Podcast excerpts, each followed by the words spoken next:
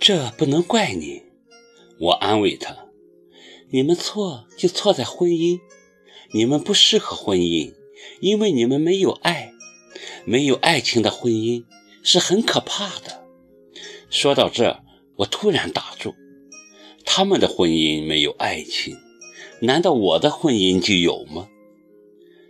耿墨池没有注意到我情绪的微妙变化，他也没再说话，眼睛始终盯着湖面。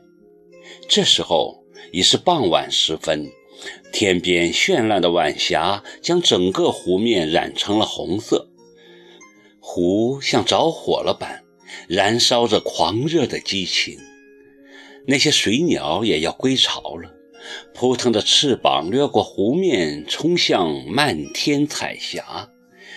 湖边的鸟鸣声一时间此起彼伏，好不热闹。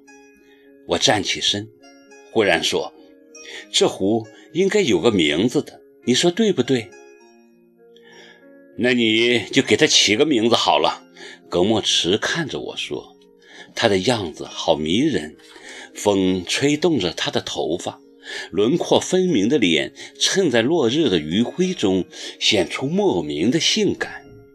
我的心一动，走上前捧着他的脸说：“我有个名字，你看怎么样？说来听听。”他也就是抱住我的腰，将脸贴在我的胸前，就叫玛瑙湖。玛瑙湖有什么特别的意义吗？他很不老实的把手伸进我的内衣，心不在焉的问：“我上中学的时候看过席慕容的一部诗集，里面既有一首诗叫《漂泊的湖》，写的正是一个叫玛瑙湖的地方，很美，我一直记得。”我忽然感到一阵凉意，他竟然把我的上衣掀起来了。一边亲吻我的乳房，一边把手伸到我的背后抚摸。我呼吸急促起来，继续问：“你觉得这个名字怎么样？”“可以，你取什么名字都可以。”他含混不清地跟我说。“不过，我觉得最好就叫鸳鸯湖，通俗易懂又形象。”讨厌！我笑骂，大口地呼着气。他将我一把搂住，放倒在湖边的草地上，狂热地亲吻我，引诱我，肆无忌惮地撩起我的情欲。但我还是有些抵制，低语道：“别，别人会看见的。看见就看见，就当是欣赏人文景观好了。”他不管我，将我放倒在草地上，粗声粗气地说。我早早就想要你了，实在忍不住了。说着，就解开我厚厚的毛衣。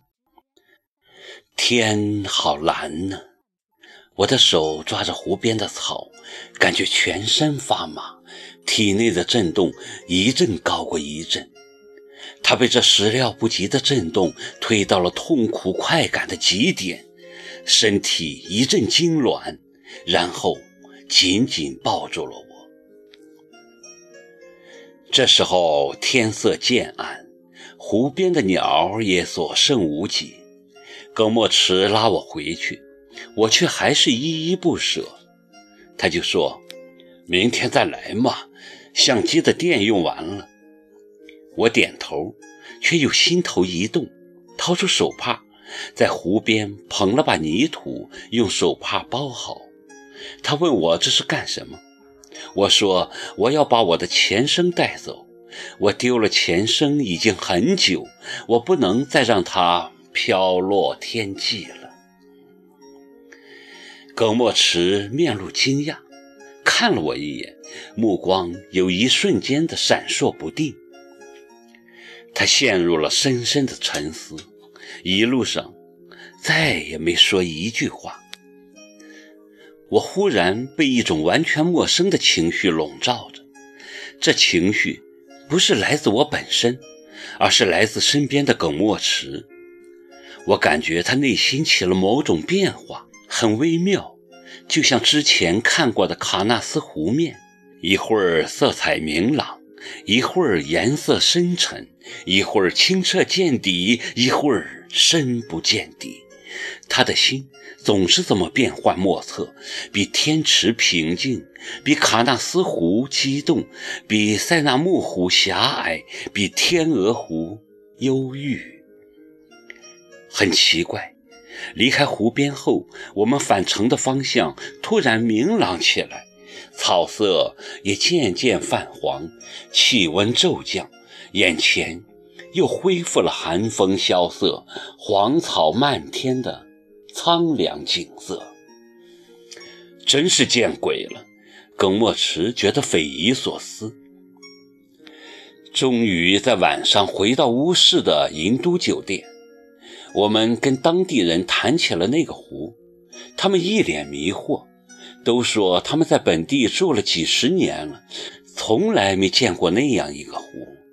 连听都没听说过，我不信，跟他们争论，一遍遍地描述那个湖的样子，他们还是坚持说没见过，还说已入冬，新疆的草原不可能是绿色的，水鸟早已南迁，更不可能有鸟欢腾水面的场景出现。